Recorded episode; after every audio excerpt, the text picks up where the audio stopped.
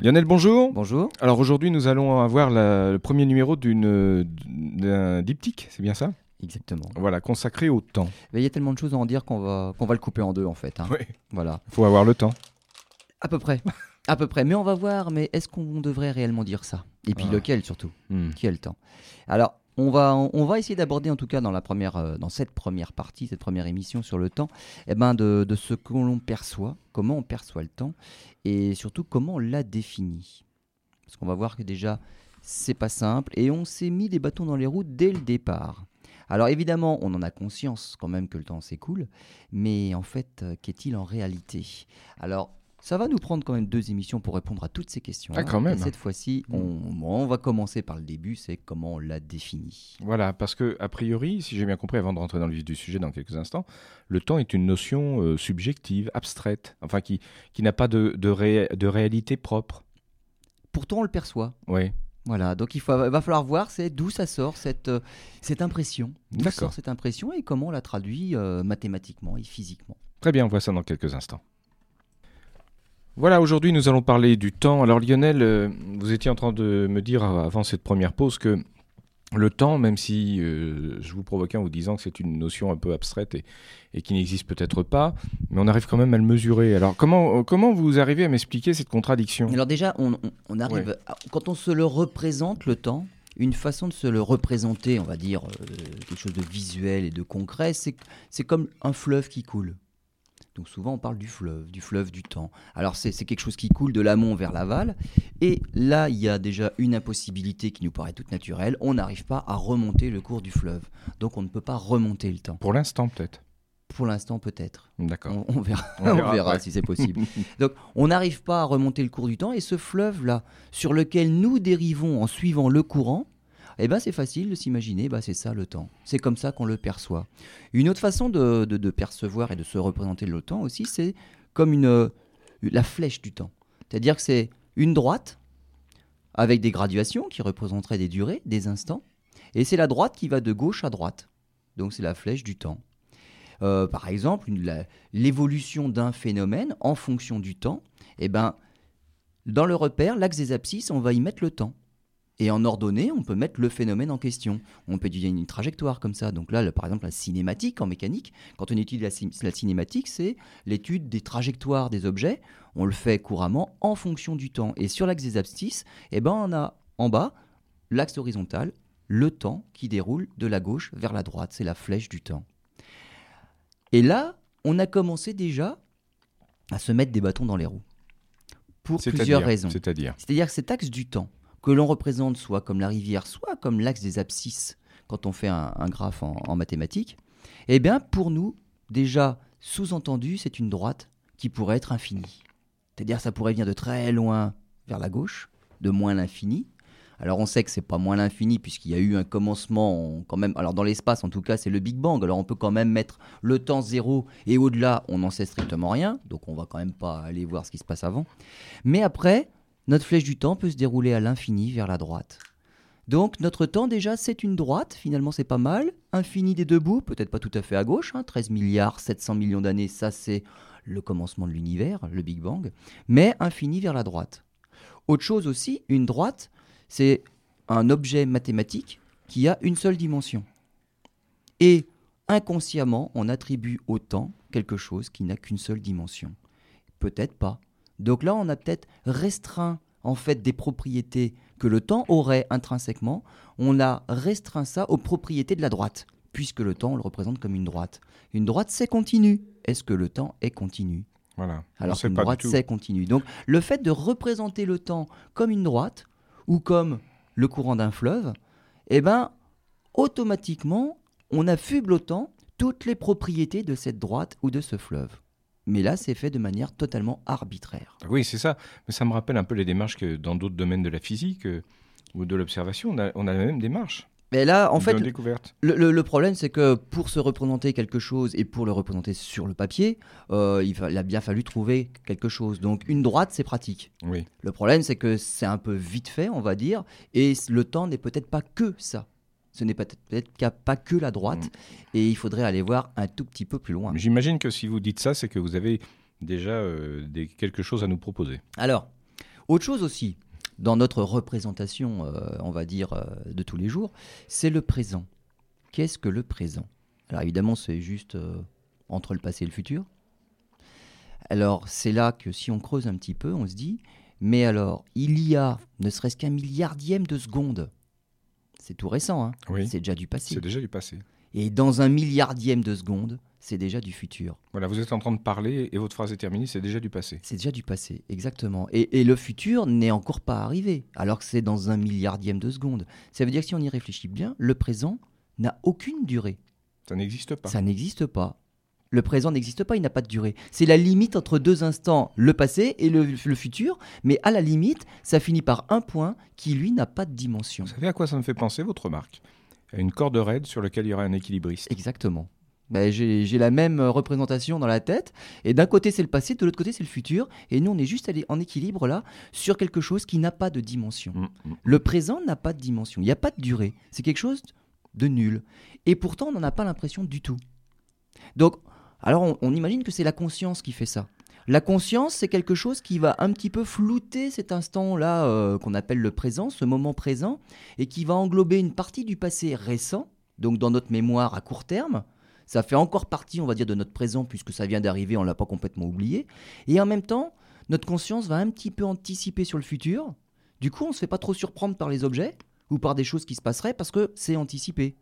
Quand on s'approche d'une porte, on se doute bien que bah, elle va être de plus en plus proche et on n'imagine pas qu'elle va disparaître d'un seul coup. Sauf si on est distrait. Sauf si on est distrait à regarder ailleurs. Voilà. Mais sinon, sinon voilà, il y a cette anticipation sur le futur qui fait qu'en fait le présent qu'on a comme représentation, c'est quelque chose qui est un petit peu plus grand dans le temps. Sa durée n'est pas complètement nulle. Ça englobe encore un petit peu le passé et ça déborde un petit peu sur le futur. Mais sinon, le présent, en y regardant de très près, eh ben, c'est un point. Et un point en mathématiques, on appelle ça une singularité. Ça n'a pas de dimension, c'est quelque chose de tout à fait particulier. Alors, la chose qui est étonnante aussi, c'est que mathématiquement, le temps, quand il apparaît dans les équations, euh, c'est une variable qu'on a coutume d'appeler t, c'est pratique, c'est c'est lisible, mais on n'arrive pas, dans aucune équation, à mettre en évidence ce moment présent que l'on ressent quand même comme privilégié. Le passé, c'est fini, le futur, c'est pas arrivé. On a quand même l'impression de vivre toujours dans le présent et que ce moment-là est un moment privilégié. Ce moment-là n'apparaît jamais dans les équations. On ne voit pas pourquoi le présent serait privilégié par rapport à tous les autres temps. C'est un grand mystère alors. non? Voilà, c'est vraiment c'est quelque chose. ça, de- rejoint la, la philosophie, là, ce sujet. Oui, ah ouais, complètement là. Complètement. Complètement, oui, oui, Mm. le temps, il y a de quoi discuter à propos du Absolument. temps. Alors, les, euh, les débuts du temps, alors d'où ça a commencé à venir, on va dire, le, mais en physique. En physique classique, comment on a commencé à, à- élaborer le temps? Je voulais juste vous poser une question, parce que quand, vous nous dites quand est né le temps. Pour reprendre un petit peu ce que vous venez de dire, est-ce que le temps, vous allez y répondre, j'en suis sûr, est-ce que le temps existait avant que l'homme et la conscience existent? Voilà, c'est ça le problème. Euh, C'est un gros problème. Voilà, parce que finalement, c'est pour nous que le temps existe. Voilà. C'est notre impression à nous d'une évolution de quelque chose. Et, et le but de ces deux émissions, c'est de voir mais quel est le moteur de ce temps? Je vous laisse développer. Qu'est-ce qui fait que on a l'impression qu'il y a quelque chose qui évolue et quel est le moteur fondamental de cette variable qu'on appelle le temps? Alors, ça a commencé avec Newton, la physique classique, la physique de Newton. Et donc le temps, il a des propriétés. Il a déjà une propriété de continuité. On en a parlé. Quand on trace la droite, la flèche du temps, effectivement, on va pas faire des pointillés et on n'est pas en train de sauter d'un instant à un autre. On sent bien que c'est quelque chose de continu et que toutes tous les objets, tous les trajectoires, l'évolution d'un phénomène, ça se fait de manière continue. Donc il n'y a pas de discontinuité. Cette continuité, c'est important en mathématiques, ça nous permet de faire des variations. On appelle ça des dérivés. Euh, quand il y a une variation de quelque chose, c'est ce qui nous permet de calculer la dérivée. Par exemple, la variation d'un déplacement, on appelle ça une vitesse. Quand un objet bouge d'un endroit à un autre, il y a une variation dans son déplacement, c'est qu'il y a eu une vitesse. S'il y a une variation dans sa vitesse même, donc il change de vitesse, variation de vitesse, on appelle ça une accélération. Et toutes ces variations-là ne sont possibles que si le temps est continu. Donc cette, cette histoire de continuité, c'est quelque chose d'important en mathématiques. Donc c'est pas complètement fortuit ni anodin. Oui. Donc c'est continu et ça nous apporte plein de choses après. Donc on peut, par- on peut parler de vitesse, on peut calculer une vitesse à partir de position, on peut calculer des accélérations ou des décélérations à partir de vitesse. En tout cas, dans, Donc dans, le temps est continu, ça paraît pas idiot. dans l'état actuel de nos connaissances scientifiques en la matière, Voilà, on va dire, vu de loin. vu de loin. Vu de loin. Si jamais on regarde de près, c'est comme la matière. La matière semblait continue, puis vu de près, euh, même c'est déjà les Grecs hein, qui ont dit ah mais c'est composé d'atomes. Hmm. Donc finalement c'est peut-être un peu plus compliqué que ça. D'accord. Donc le temps continue au temps de Newton, euh, à l'époque de Newton, finalement c'était pas mal du tout. Deuxième chose pour le temps, c'est la simultanéité des événements, ou même la chronologie entre deux événements. C'est-à-dire que pour deux observateurs, lorsque deux choses se passent en même temps, elles se passent en même temps pour tous les observateurs. Il y a eu simultanéité entre les événements. Euh, chronologie aussi. Si un événement A se déroule avant un événement B pour un observateur, a priori pour tout le monde, tout le monde sera capable de dire oui, c'est A qui s'est déroulé avant B. Euh, J'insiste assez Oui, lourdement oui, là-dessus. Parce que vous allez venir à Parce que ça va pas durer. en Ça va fait, pas hein. durer. C'est J'ai bien compris. Oui. On est en, en physique classique. Tout ce qui paraît naturel là, et j'ai l'air d'insister un peu trop Oui, lourdement sur ce évident. qui est évident. Évident ne l'est pas. Ça va pas durer. Ça va pas durer. Voilà. C'est ça qui est passionnant. Et voilà, donc c'est pour ça qu'on, pour l'instant, on parle du temps, mais dans Oui. la- à l'instant où on en est, pour l'instant, c'est ça. Donc la simultanéité pour tout le monde, deux événements se passent, qui se passent en même temps, se passeront en même temps pour tout le monde. Ils sont simultanés pour tout le monde. Mhm. Euh, là, le problème de causalité aussi, enfin peut-être pas forcément causaux les, les- les événements, mais la chronologie est respectée aussi dans l'ordre de déroulement des événements. Et on parle évidemment de durée, puisqu'on parlait de chronologie, finalement on va pouvoir mesurer le temps qui s'est écoulé entre deux événements, là ça va être la durée. Et par exemple, si je dis euh, on se déplace à 100 km/h sur la route, euh, évidemment, sous-entendu, c'est qu'on parle de la même chose. C'est-à-dire qu'il y a une distance qu'on a mesurée à 100 km, mais il y a eu un temps, et on sous-entend qu'on est en train de mesurer la même chose. C'est-à-dire que cette notion d'heure est la même pour tout le monde, sinon on ne parlerait pas de la même vitesse. Mm.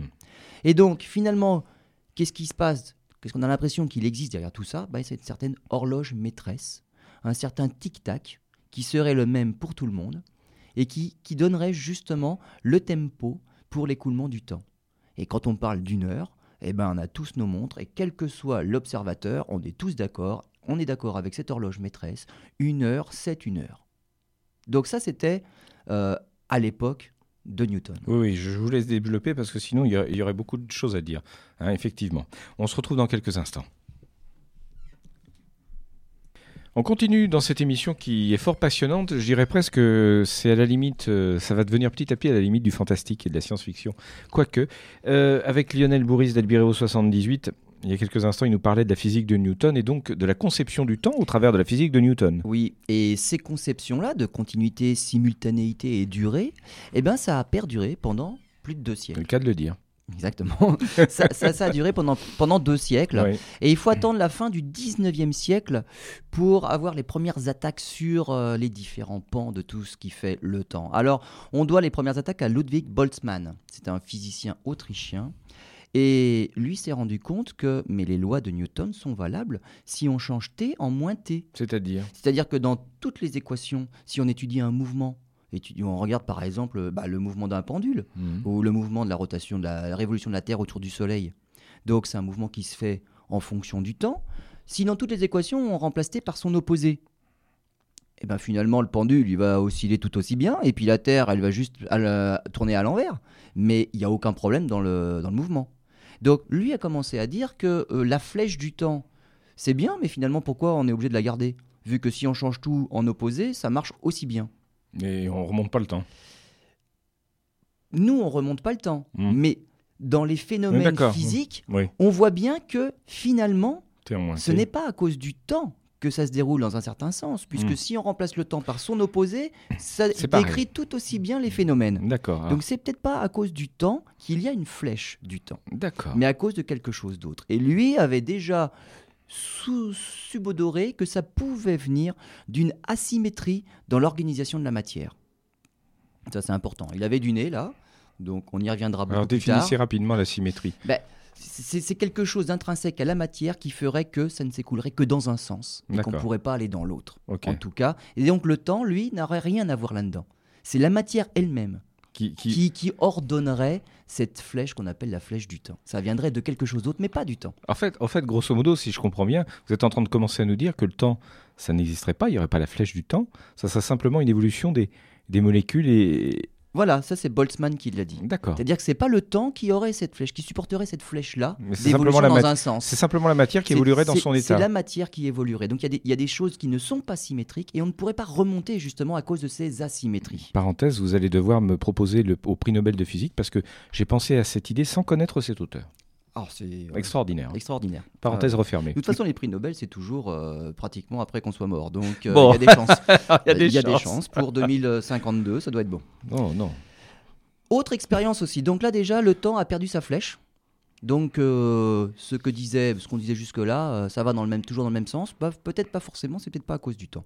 Autre expérience aussi qui, qui a commencé à, à faire douter beaucoup de monde, c'est l'expérience de Michelson-Morley. Alors Michelson et Morley sont deux physiciens qui se sont proposés de faire une expérience pour mesurer la vitesse de la Terre autour du Soleil. Mais à l'époque encore, on pensait que la Terre, et surtout la lumière en fait, euh, quand il y a propagation de quelque chose, c'est dans un milieu. Une vague, euh, ça se propage euh, dans un liquide. Une onde acoustique, ça se propage parce qu'il y a les atomes et les molécules de l'atmosphère. Et la lumière, à l'époque, ne dérogeait pas à la règle. Il fallait que la lumière se propage dans quelque chose qu'on avait nommé l'éther. Donc l'univers était rempli d'éther et la Terre se promenait dans cet éther. Et puisque la Terre se promenait dans quelque chose qui lui devait forcément rester immobile, eh bien, on avait Michelson et Morley s'étaient proposé de faire une expérience pour mesurer la vitesse de déplacement de la Terre par rapport à cet éther. Alors, l'expérience euh, consistait en, interférométrie. Alors, on a parlé de l'interférométrie déjà dans, une émission précédente. Euh, c'est un phénomène lumineux, faire interférer des faisceaux lumineux. Ça crée des franges d'interférence, alternativement sombres et brillantes. Et l'obtention de ces franges d'interférence est quelque chose de tout à fait précis. Et donc là, ce qu'ils proposaient de faire, eh bien, dans leur montage, il y avait un faisceau laser qui était envoyé dans deux directions euh, orthogonales, donc à la perpendiculaire l'une de l'autre. Ces faisceaux étaient réfléchis par des miroirs au bout de chacun des bras, perpendiculaires, et revenaient à l'origine. Et quand les faisceaux étaient recombinés, eh bien, il y avait justement ce réseau d'interférences qui apparaissait. L'idée, c'est que si on oriente les deux bras de manière telle qu'il y a un des bras qui va dans la direction dans laquelle se déplace la Terre, et l'autre est perpendiculaire, donc il ne va pas dans la direction dans laquelle se déplace la Terre, eh bien finalement la vitesse de la lumière devrait changer, puisque la lumière part dans le sens où se déplace la Terre, il y a la vitesse de la Terre par-dessus. Et donc c'est comme ça qu'ils avaient eu l'idée, on va pouvoir mesurer la vitesse de la Terre, parce que dans l'autre bras, la vitesse de la Terre n'est pas additionnée. Donc ça, c'était une idée qui était fantastique, vraiment lumineuse. On s'est dit, là, on ne peut pas manquer le coche. Oui. On va pouvoir mesurer précisément la vitesse de, de déplacement de la Terre dans cet éther. Et là où l'expérience a été fantastique, c'est qu'elle a donné aucun résultat. C'est-à-dire que les deux bras donnaient exactement le La- même résultat. Oui. Et là, la question c'est, mais alors pourquoi il n'y a pas, on ne peut pas additionner la vitesse de la Terre à celle de la lumière? Voilà d'où est venu le problème là. Ah. Il n'y a pas additivité des vitesses, alors qu'on le fait nous. Hein. Bah C'est-à-dire oui. que si vous allez dans le TGV, c'est-à-dire qui Exactement. roule à 300 km/h sur les rails, Et que vous courez. vous vous mettez à courir dans le couloir, Oui. en gros, vous allez courir à 320. Oui. 320 km/h 320 km/h. par rapport, par rapport euh, au paysage. Au paysage, oui. Si vous allez dans l'autre sens dans le couloir, vous allez courir à 280 km/h par rapport au paysage. Hmm. Donc il y a bien additivité des vitesses. Alors que là, Rien il n'y a tout. pas. Ça ne marche pas. Alors, Alors on saura plus tard, c'est qu'en fait la mécanique de Newton n'est qu'une approximation d'une mécanique un petit peu plus globale qui, elle, prend en compte tout ça. Et aux vitesses auxquelles on parlait dans le TGV et puis notre déplacement dans le couloir du TGV, ça marche très bien parce qu'on va pas très vite. Hmm. Donc on voit pas qui- que ça se fait un petit peu de manière un petit peu plus compliquée. À la vitesse de la lumière, on est à la limite du phénomène. Et là, on voit réellement comment les choses se passent. c'est-à-dire. Et la vitesse de la lumière est constante. C'est une vitesse limite, c'est 300 000 km par seconde. Rien ne peut aller plus vite que ça. Mais pour l'instant. Mais alors le problème, non, c'est C'est sûr. C'est une vitesse limite. D'accord. C'est une vitesse limite. Euh, pour un observateur extérieur. Donc ça, on, y reviendra tout à l'heure. C'est-à-dire qu'on peut aller largement au-delà, mais autrement. Et donc, c'est ce qui a fait dire que, mais alors là, il y a quelque chose qui ne va pas, et c'est carrément le temps qu'il va falloir repenser. Donc il faut repenser ce concept de temps qui, visiblement, ne peut pas additionner la vitesse de la lumière à celle de la Terre. Et tout le problème vient du temps. Et ce temps-là, cette, cette nouvelle conception du temps, a donné naissance à la relativité restreinte d'Albert Einstein. Qu'on va voir dans quelques instants, j'imagine. Bah bien sûr. Ah bah, vous voyez, je suis. Voilà, alors aujourd'hui on parle du temps dans cette première émission, il y a un diptyque, hein, parce que la semaine prochaine il y aura la suite. Aujourd'hui vous cassez tout, c'est un peu ça. C'est un hein. peu ça. Et la semaine prochaine vous allez nous expliquer comment remonter le tout, ça va pas être commode. Alors, on est Ah. arrivé à la relativité restreinte. D'Einstein. Donc on est début, dix- début 20e siècle, hein, 1905, et Einstein dit, et puis surtout démontre hein, da- dans les équations, que la durée, finalement, cette vitesse d'écoulement du temps, dépend des observateurs. Donc ce n'est pas la même vitesse selon les observateurs, et ce qui rend cette vitesse justement d'écoulement du temps différente, c'est la vitesse de déplacement. C'est-à-dire que s'ils sont tous à la même vitesse, s'ils se déplacent à la même vitesse, ou Oui. s'ils sont immobiles, hein, la relativité, c'est tout est relatif. Finalement, si on va tous à la même vitesse, c'est comme si on était tous immobiles. Oui. Euh, En on tout cas pour un observateur extérieur. Pour nous, si Pour on nous va à la même vitesse, on imagine on est tous dans un ascenseur, que l'ascenseur soit à l'arrêt ou qu'il monte au dixième étage, on y va tous ensemble. On n'a pas l'impression de bouger, Ou par exemple là on est sur la Terre qui va qui fonce dans l'espace par exemple. et on est face et à on n'a face, pas l'impression de bouger. on bouge pas. Voilà. Alors que quelqu'un qui nous observerait d'une exoplanète extérieure à notre système solaire nous verrait tourner autour du Soleil. Hmm. Donc là, tout est relatif. Pour des observateurs qui sont immobiles les uns par rapport aux autres, leur temps est le même. Hmm.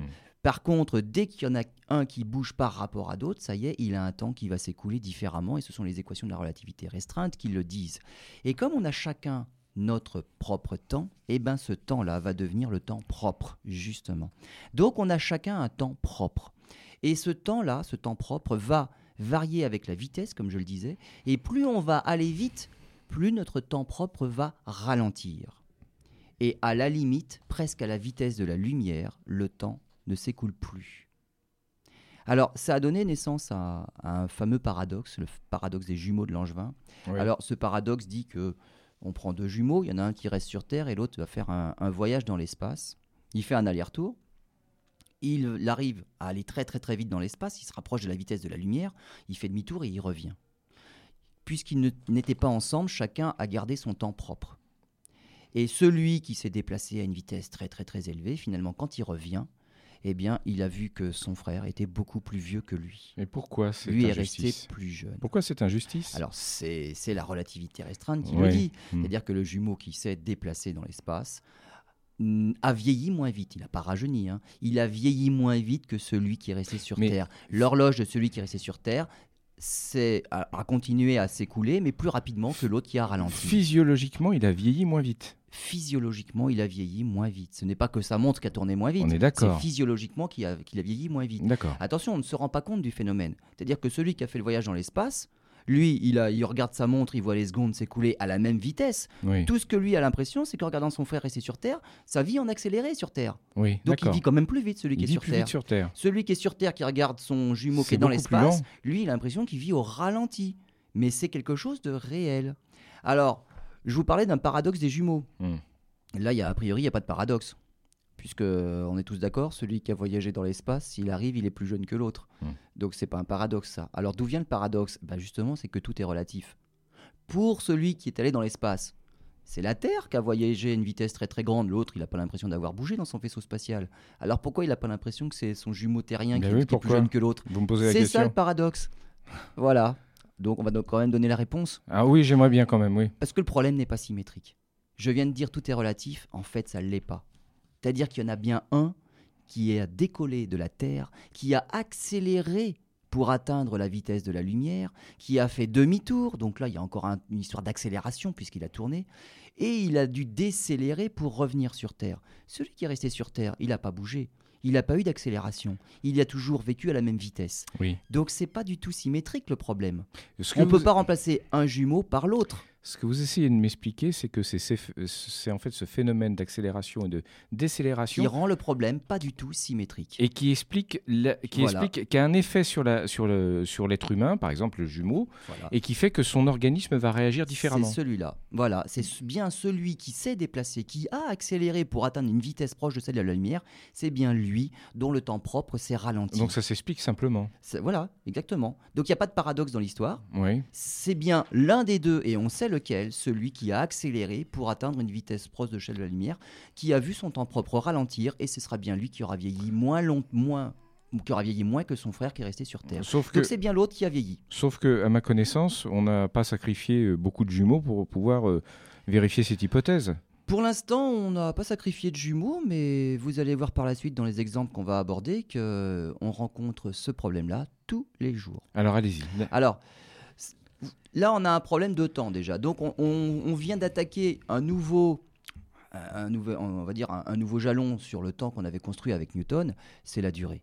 La durée n'est pas la même pour tout le monde. C'est-à-dire que cette horloge maîtresse qu'on avait au-dessus de la tête tout à l'heure, eh bien, elle disparaît d'un seul coup. On a chacun notre propre horloge. C'est ce qu'on appelle le temps propre.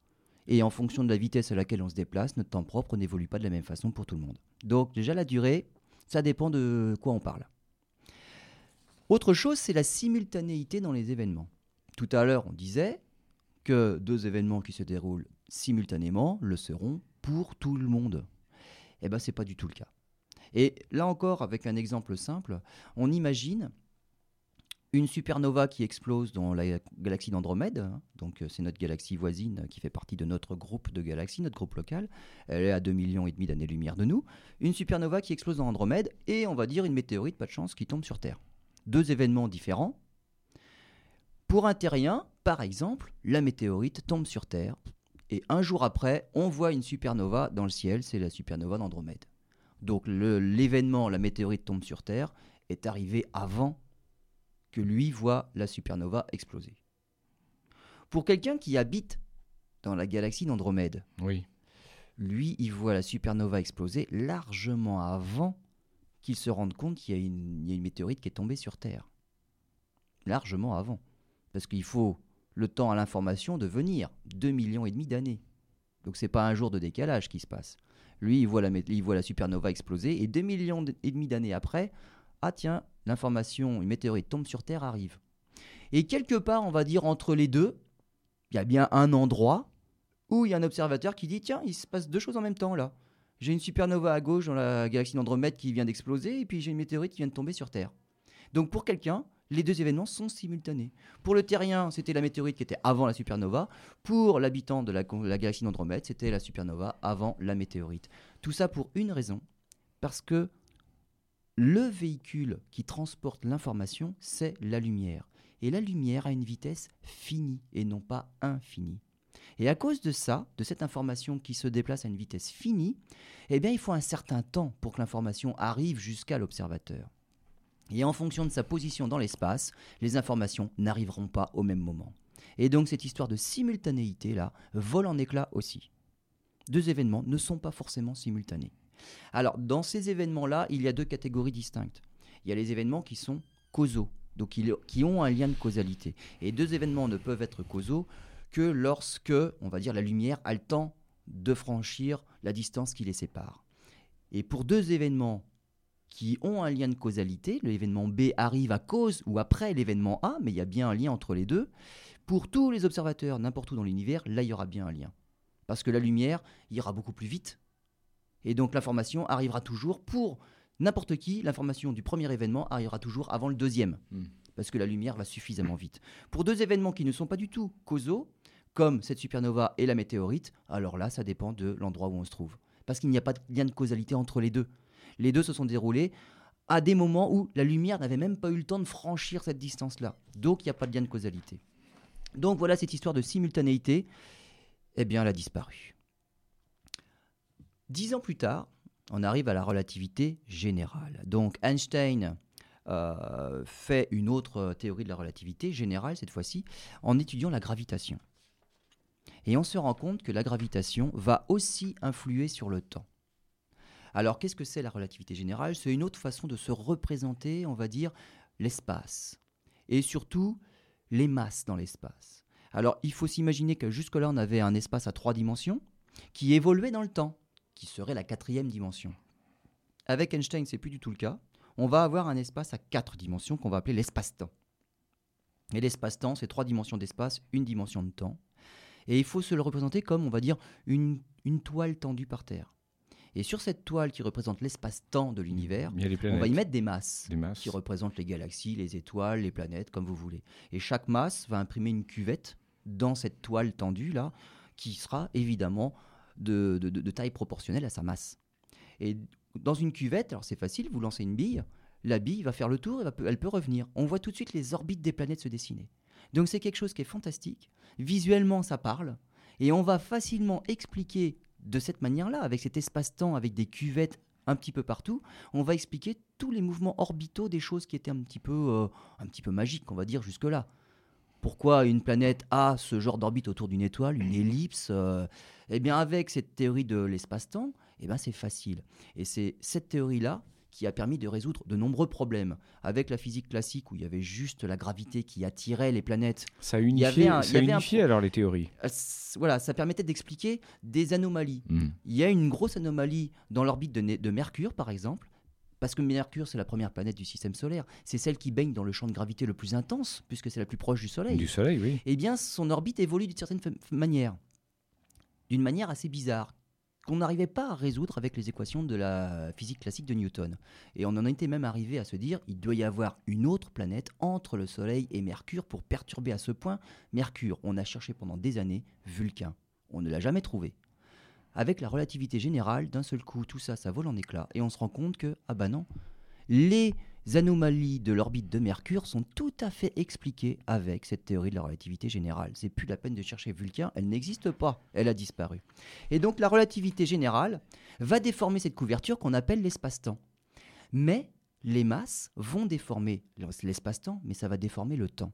Et on va se rendre compte que la gravité va influer, elle aussi, sur l'écoulement du temps. Alors ça, c'est intéressant. Je vous donne un exemple.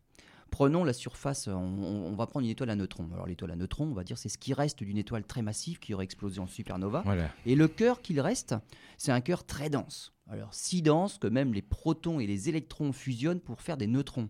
Donc d'où son nom étoile à neutrons. Donc on imagine bien c'est quelque chose de très très très dense. Le Soleil par exemple, si on arrivait à le condenser à pour faire une étoile à neutrons, il aurait 10 km de diamètre. hein. Euh, là il en fait un million et demi. hein. 10 km de diamètre pour la même masse. Un, un centimètre cube de cette matière-là pèse un milliard de tonnes. C'est vous dire la densité de l'objet. Et c'est encore pas les plus denses. hein. Il y a pire, hein. on peut aller jusqu'au trou noir, c'est encore plus dense. Et bien par exemple, si on était à la surface d'une étoile à neutrons, rien qu'à cause de cette gravité intense, le temps s'écoule 30% moins vite. Là, je parle pas de vitesse comme tout à l'heure en relativité Oui, restreinte. hein. compris, oui, bien Je sûr. suis arrêté, je suis posé dessus, l'étoile à neutrons ne bouge pas spécialement très vite, même pas la vitesse de la lumière. hein. C'est juste l'effet de la gravité. Mon temps s'écoule 30% moins vite que pour un terrien. C'est-à-dire que moi, si je regarde avec un gros télescope la vie se dérouler sur Terre, j'aurais l'impression que vous vivez tous un petit peu à l'accéléré, 30% plus vite que moi. J'aurais euh, l'impression de voir un film à, à la Méliès tourner un petit peu à l'accéléré. Et donc ça, c'est l'effet de la gravité. Alors, dans la vie de tous les jours, cet effet de la gravité, où est-ce qu'on va le, le sentir en fait? Pas grand-chose. Pas grand-chose, mais Bon, il se passe quand même. Il se passe quand même quelque Il se passe chose. quand même quelque chose. Et par exemple, on vieillit moins vite au sous-sol qu'au grenier. Tout le monde s'en rend compte. Donc il faut habiter au rez-de-chaussée. Ben, même, même en dessous. Même en dessous. Même en dessous. Plus Ouais. on se rapproche du centre de la Terre, plus le, le- la gravité est intense et moins on vieillit vite. D'accord. Alors celui qui habite euh, en haut du- d'un gratte-ciel, il a perdu. là, hein. il, vieillit, il vieillit plus vite. hein. Bon, enfin, effectivement, ça- on ça- se rend pas trop compte. Non, c'est en termes même pas deux secondes. euh, Même Euh, pas. non, non, même pas. Non, même pas. Non, on est d'accord. On va prendre quelque chose euh, qui va un peu plus haut, par exemple un, un avion. Oui. Un avion à 920 km/h, donc là il y a une histoire de vitesse. En plus, c'est en altitude. Mhm. Un voyage de 8 heures. Ah, il y a un décalage. Donc celui qui est dans l'avion, il a vieilli euh, de quelques nanosecondes de plus. Donc il faut Donc c'est éviter. milliardième de seconde. Donc éviter de prendre l'avion. Voilà. un voyage en avion, déjà, vous avez vieilli de quelques milliardièmes de seconde. Euh, D'accord. Euh, un sous-marin nucléaire qui, Ouais. lui, on va dire, évolue à 300 mètres de profondeur, donc gravité un petit peu plus forte, pendant 6 mois. Là, on voit déjà une demi-microseconde d'écart. C'est des choses qu'on pourrait presque Mesurer. commencer à mesurer avec des instruments, pas tous les jours, à la microseconde, bref, ou quand même, mais, mais on pourrait presque le voir. D'autres choses, encore plus phénoménaux, euh, les rayons cosmiques. Alors les rayons cosmiques, alors là c'est carrément de la matière qui va très très très vite, hein. ça peut traverser la galaxie. Le problème c'est que ces rayons cosmiques, logiquement, sont tellement instables qu'on n'aurait pas le temps physique de les voir. Mais les. Heureusement pour nous, ils vont très très vite. Et donc un rayon cosmique qui aurait une durée de vie de quelques minutes, mais en quelques minutes, il traverse la galaxie. Parce que son temps propre à lui, c'est tellement ralenti que lui, on va dire, le rayon cosmique, il a sa montre, il a duré que quelques minutes. Mais pour nous, il s'est passé des milliers d'années. Et on l'a vu traverser la galaxie en des milliers d'années, parce que notre horloge propre à nous va beaucoup plus vite que la sienne. Donc ce qui a duré des milliers d'années pour vous, pour nous, n'a duré que quelques minutes pour ce fameux rayon cosmique. C'est ce qui se passe aussi euh, dans les réactions au centre des, euh, des- des réacteurs, des, par exemple le LHC, donc les, les- les collisionneurs, les accélérateurs de particules. Pourquoi on a le temps de voir les trajectoires des particules? Parce qu'à la vitesse où elles vont, elles ont un temps propre qui s'est tellement dilué qu'on a le temps de les voir, nous, avec nos détecteurs. Parce que sinon, on n'aurait même pas le temps de les voir tellement elles sont instables. Leur durée de vie n'est pas assez longue. Donc on voit ce phénomène-là, justement, de dilatation du temps, à la fois par la vitesse et par la gravité. Très bien, on fait une pause, on se retrouve tout de suite. Ah. Dernière partie de cette émission, de cette première émission, série 2, consacrée au temps. Alors, il y a quelques instants, vous nous parliez de la relativité générale euh, et aussi des, des phénomènes qu'on pouvait commencer à observer, même autour de nous. Oui, Voilà. alors pour, pour pouvoir les observer encore plus facilement, évidemment, si on a une montre ultra précise, genre horloge atomique, alors là, évidemment, on va les voir, ces phénomènes-là. Alors c'est c'est un peu le but de certains projets, notamment le projet Pharao. Pharao pour projet d'horloge atomique par refroidissement d'atomes en orbite. Alors en fait, les horloges atomiques sont basées sur, euh, une propriété d'un certain atome, hein, le césium-133. On mesure une fréquence ultra rapide de cet atome-là. Euh, pour augmenter encore la précision des horloges, on essaye de ralentir le déplacement de ces atomes-là. Donc on les refroidit au maximum pour encore avoir plus de précision sur la mesure. Et donc on arrive à des horloges ultra précises. Et par exemple, ce projet Pharao-là, d'horloge qu'on enverra en orbite, on va voir pourquoi, euh, on pense que la dérive ne sera pas plus d'une seconde pour 3 milliards d'années. Donc c'est vraiment quelque chose de, De très, très précis, stable, très stable. très stable, très Mm. précis. Alors c'est un, c'est une horloge qu'on enverra en, en orbite en 2013. Alors le but de, de cette horloge-là qu'on enverra en orbite, c'est euh, pour comparer déjà des- les horloges entre elles et vérifier si les constantes de la physique restent constantes dans le temps. Ça aussi, c'est une grande question. Est-ce que des constantes ne sont pas tout à fait variables ou pas? Euh, C'est quelque chose d'important. Euh, ça va permettre de faire des tests de la relativité générale. On parlait justement de ce problème de, gravité qui évolue sur l'écoulement du temps. Eh ben, à 400 km d'altitude, eh ben, le temps s'écoule plus vite que pour les horloges qui resteront au sol. Alors, cette horloge-là est tellement précise que même avec un cric, on la soulève de 30 cm, on se rend déjà compte du décalage. On voit le décalage avec 30 cm de hauteur. Alors avec 400 km, on est sûr de le voir. Il n'y a pas Oui, de problème. oui, oui. Le problème, c'est qu'avec une telle précision, euh, le- moindre changement dans son environnement, dans les masses, puisque la gravité joue sur le temps, le moindre changement dans son environnement va jouer aussi sur sa stabilité. C'est-à-dire que à marée haute et à marée basse, c'est pas pareil, parce que les masses sur Terre ont changé. Pareil avec euh, les pressions, les dépressions, le vent. Donc c'est une horloge qui est presque inexploitable, en tout cas pas avec son potentiel si elle restait sur Terre. Voilà pourquoi on doit l'envoyer en orbite, et voilà pourquoi c'est Pharao, c'est en orbite à la fin. Donc pour ne pas être perturbé par tout ce qui va se passer sur Terre, qui vont modifier les masses terrestres, et l'horloge perdrait de sa, de sa précision. Donc on doit l'envoyer en orbite. Alors, d'autres choses qu'on peut modifier encore pour faire évoluer ces horloges atomiques, euh, parce que le césium 133, c'est quand même des horloges qui datent de 45 ans maintenant. Ça fait 45 ans qu'on fait évoluer les horloges au césium 133. Donc, euh, oui. Euh, on, maintenant, on pense qu'on on- on commence à voir apparaître des horloges optiques 20 fois plus précises, ou alors d'autres qui sont basées sur un autre euh, atome, donc avec d'autres euh, transitions entre deux niveaux d'énergie qui auraient des fréquences encore plus élevées. Donc en fait, le but c'est ça, c'est d'avoir une fréquence de base très élevée, mais encore plus élevée pour plus de précision. Donc on pense au strontium, à l'iterbium, donc des termes tout à fait euh, barbares. Iterbium, on n'en trouve pas partout hein, dans, la, dans la nature. hein. On Non, non, j'ignorais, j'ignorais jusqu'à ce moment. Iterbium, voilà. avec un joli Y pour commencer. Donc, euh, donc des horloges atomiques qui seront toujours plus précises pour pouvoir mesurer mais le- le- le- la moindre différence justement dans cet écoulement du temps. Alors, on va en revenir au temps puisqu'on arrive à mesurer finalement que le temps, bah, bah, il n'est pas pareil pour tout le monde. Oui, On en revient à notre fameux temps propre. Finalement, chaque observateur, chaque chose a son propre temps personnel.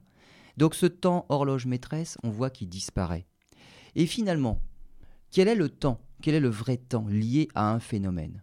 Eh bien, on pourrait se dire, c'est le temps le plus court. Ce serait peut-être celui-là, le vrai temps d'un phénomène.